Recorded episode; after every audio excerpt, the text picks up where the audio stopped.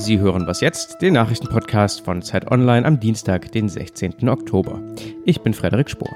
Wir sprechen über die Freien Wähler, die wohl in Bayern bald mitregieren werden und über den schlechten Zustand der Fußballnationalmannschaft. Zuerst aber kurz die Nachrichten. Im Fall Jamal Khashoggi gibt es wohl eine Wendung. Der saudische Journalist soll versehentlich getötet worden sein.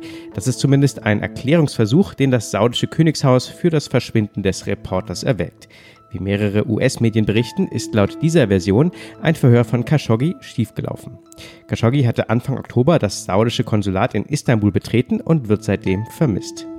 Der erste CSU-Kreisverband fordert die Ablösung von Parteichef Horst Seehofer.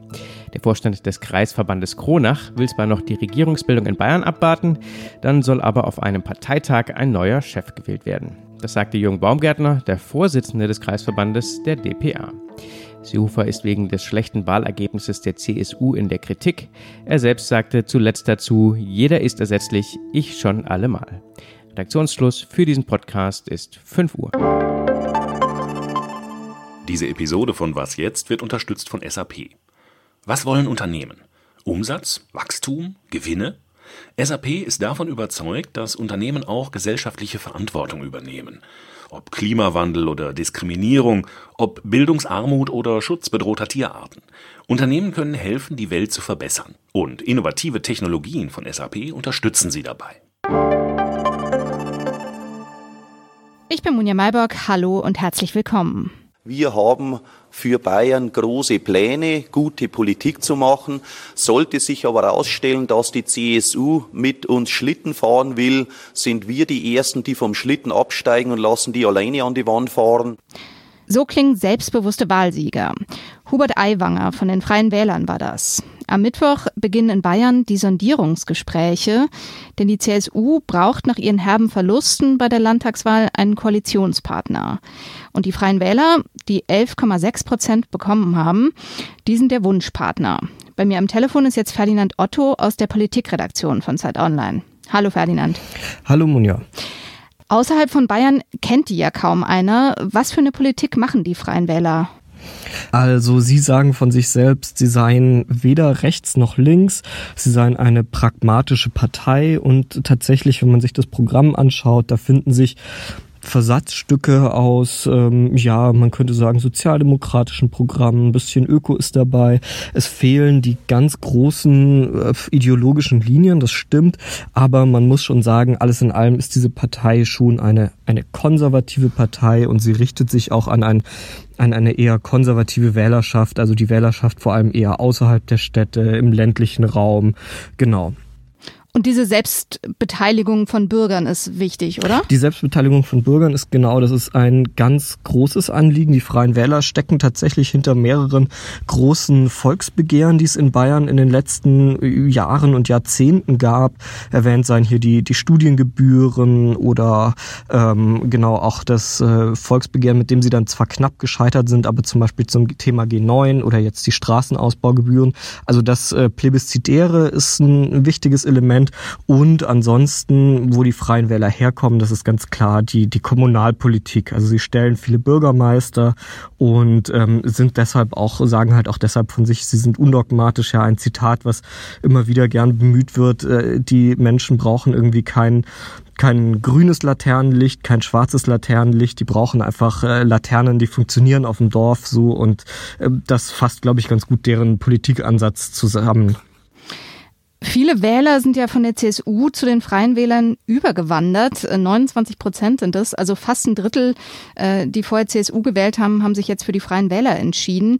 Wie kommt das? Was versprechen Sie sich von denen? Also zum einen sind sich die CSU und die Freien Wähler in vielen tatsächlich schon relativ ähnlich. Also wenn es um Sicherheit, Migration geht, auch die Betonung von Kultur und Brauchtum im Programm und ähm, ja, dass jetzt aber doch die, die Freien Wähler gewählt wurden von vielen vielen und nicht die CSU hat einfach, glaube ich, mit dem, mit dem Ansatz der, der Freien Wähler zu tun ja, dieses etwas undogmatische, natürlich auch ein bisschen unverbraucht. Ja, die Freien Wähler stecken nicht in, in Koalitionszwängen und ähm, ja, viele haben einfach das Gefühl, dass ähm, also eben gerade Menschen auf dem Land, die dann doch irgendwie ähm, ja traditionsbewusst sind, konservativ denken, haben irgendwie das Gefühl, dass sich die CSU als Staatspartei von ihnen weit entfernt hat und vielleicht eher eine, eine Honorationenpartei geworden ist.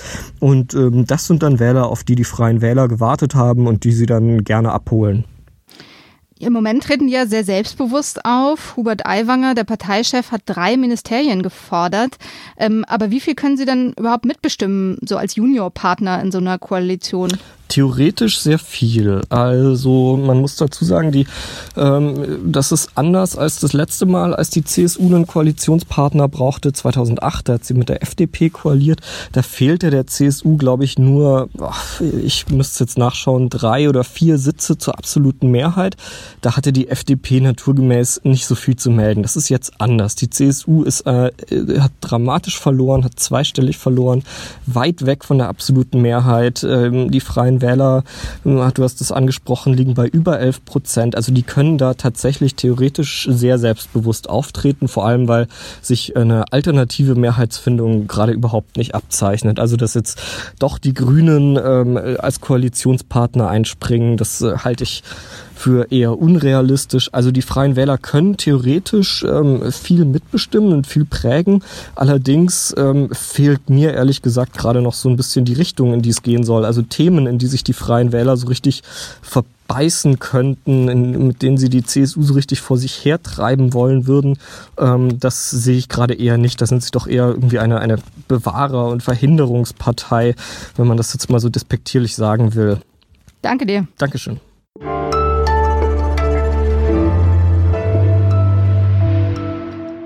Und sonst so? Bei der Erotikmesse Venus in Berlin ist eigentlich fast alles erlaubt. Jetzt haben sich die Veranstalter aber vom Auftritt einer Domina distanziert. Denn die selbsternannte Vollblutsadistin Lady Charlize trat mit einem neuen Tattoo auf, einem Totenkopf mit Hakenkreuz. Der Auftritt stieß auf heftige Kritik. Lady Charlize sagt aber, sie wollte mit dem Tattoo ausdrücken, dass sie gegen rechts ist. Offenbar war ihr nicht klar, dass das Tragen von verfassungsfeindlichen Symbolen verboten ist.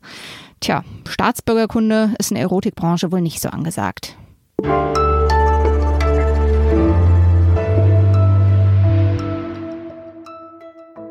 Ein Neuanfang hat Joachim Löw vor ein paar Wochen versprochen. Das war, als die deutsche Fußballnationalmannschaft die WM schon in der Vorrunde verlassen musste.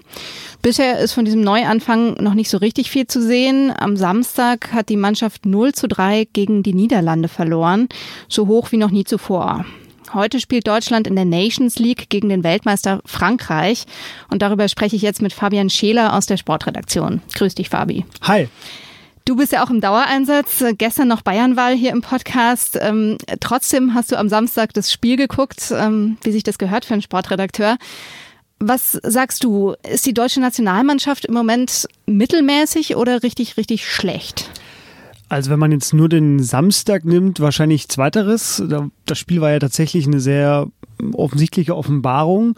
Ähm, man hat viele Fehler gesehen, man hat viel Erstaunliches gesehen. Also die Abwehr stand überhaupt nicht sicher. Jerome Boateng, glaube ich, ist, wie er das Spiel gesehen hat, ist das in Erinnerung geblieben, wie er sich übers Feld schon schleppt. Ähm, es gab Torwartfehler, wie beim einen Tor, als Mats Hummels und Manuel Neuer unter dem Ball durchspringen.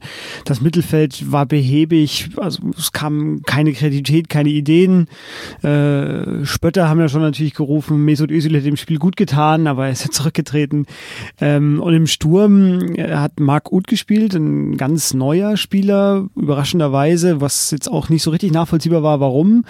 Und man hat einfach gesehen, dass er auch nicht ins Spiel eingebunden war. Also es waren eigentlich alle Mannschaftsbereiche waren unter dem Durchschnitt. Ähm, und das ist tatsächlich, wenn man das jetzt mal heranzieht, auch die Spiele, die es vorher gab seit der WM, dann vielleicht eben keine Ausnahme von der Regel. So wurde es ja verkauft nach der WM, dass äh, das WM-Ausscheiden ähm, äh, ein Ausrutscher war und dass man jetzt auf Wiedergutmachungstournee sei. Aber offensichtlich äh, ist das der Leistungsstand der deutschen Mannschaft und ähm, es werden Konflikte gescheut. Es sind noch Weltmeister dabei von 2014, die man vielleicht mal überlegen könnte, ob man die vielleicht nicht mal rauslässt und einer jüngeren Generation an Spielern, die es ja gibt, eine Chance gibt. Und das passiert nicht und deswegen schaut es so aus, wie es aussieht. Das wirkt ja so, als hätte Yogi Löw irgendwie so ein bisschen den Instinkt verloren dafür, was gerade der Mannschaft gut tut. Du hast es gerade schon gesagt, zum Beispiel Marc Uth aufzustellen. Meinst du, ist es jetzt heute Abend sein letztes Spiel als Trainer der deutschen Nationalmannschaft? Es gibt zumindest Anzeichen dafür, ja. Also es ist immer ein schlechtes Zeichen, wenn die Bildzeitung das schreibt. Die hat das nämlich gemacht. Die, die hat, hat, dann meistens recht, ne? Ne, die haben auch geschrieben, es reicht Yogi und das ist von der Bildzeitung wirklich, die auch sehr gut informiert ist und ähm, auch nach der WM Yogi Löw wirklich den Rücken gestärkt hat, ein deutliches Signal, dass äh, es wirklich ein Endspiel ist für ihn heute gegen Frankreich. Also wenn er wieder so verliert wie gegen die Niederlande, dann glaube ich wirklich was das für ihn, weil dann äh, wird es auch nichts nutzen, dass er einen Vertrag hat bis 2022. Es erwartet jetzt keinen Sieg von ihm, dass er heute gegen den Weltmeister gewinnt. Ähm, ein anständiges 0-1 oder ein Unentschieden wäre auch schon ein Erfolg für ihn. Aber man muss auf jeden Fall sehen, dass sich was ändert an der Spielart, also an der Art und Weise, wie man auftritt. Und das war eben gegen Holland nicht zu sehen. Noch kurz zu Frankreich. Äh, die wurden ja bei der WM so gelobt, auch für ihre Disziplin und für ihre ja, Spielstärke. Sind die immer noch so gut in Form? Ich habe sie ja in Russland gesehen bei der WM. Ich war ja auch da. Ähm, ich habe das Lob auch gelesen im Stadion live vor Ort. Sah anders eher, aus. Ja, war immer so ein bisschen langweilig fast schon. Man hatte immer schon so den Eindruck, also sie werden Weltmeister geworden, das ist Rechtfertigung genug. Ähm, nur die Taktik, man hat, die haben so ein Spielerpotenzial, die haben so eine so eine Offensivreihe, die wirklich mitreißen kann. Die haben so ein Tempo. Kylian Mbappé, ähm, der ist so schnell und der ist noch so jung und der hätte so viel Potenzial. Und das hat man nur ein paar Mal gesehen gegen Argentinien zum Beispiel im Viertelfinale damals oder Achtelfinale, glaube ich, war es. Und stattdessen setzen die halt auf eine eher eine defensive Spielweise und eine sehr konservative Spielart, weil Didier Deschamps, der Trainer, eben auch so ein Spieler war, der äh, ja sehr konservativ agiert hat. Und äh, deswegen ist es sehr ergebnisorientiert. Ähm, jetzt haben sie, glaube ich, am letzten Donnerstag nur 2 zu 2 gegen Island gespielt. Das war so ein bisschen ein Rückschlag, sage ich mal, der erste in diesem Jahr für Frankreich. Aber die Mannschaft bleibt einfach top besetzt und das wird auf jeden Fall, also für einen Trainer wie Jogi Löw, der mit dem Rücken zur Wand steht, sage ich mal, ist es der denkbar äh, unangenehmste Gegner, den er jetzt bekommen könnte. Wir sind gespannt. Ja, Danke dir. Gerne. Oder macht es auch wieder gut. Wir wissen es nicht. Wir gucken mal. Wir Aber gucken mal. Wir gucken mal, genau. Und um 20.45 Uhr geht's los. Also, falls Sie Deutschland die Daumen drücken wollen, dann ist das Ihr Termin heute. Das war's für heute bei Was Jetzt? Und wenn Sie Kritik, Lob, Anregungen, anderes haben, dann schreiben Sie uns gern an wasjetzt.zeit.de. Tschüss.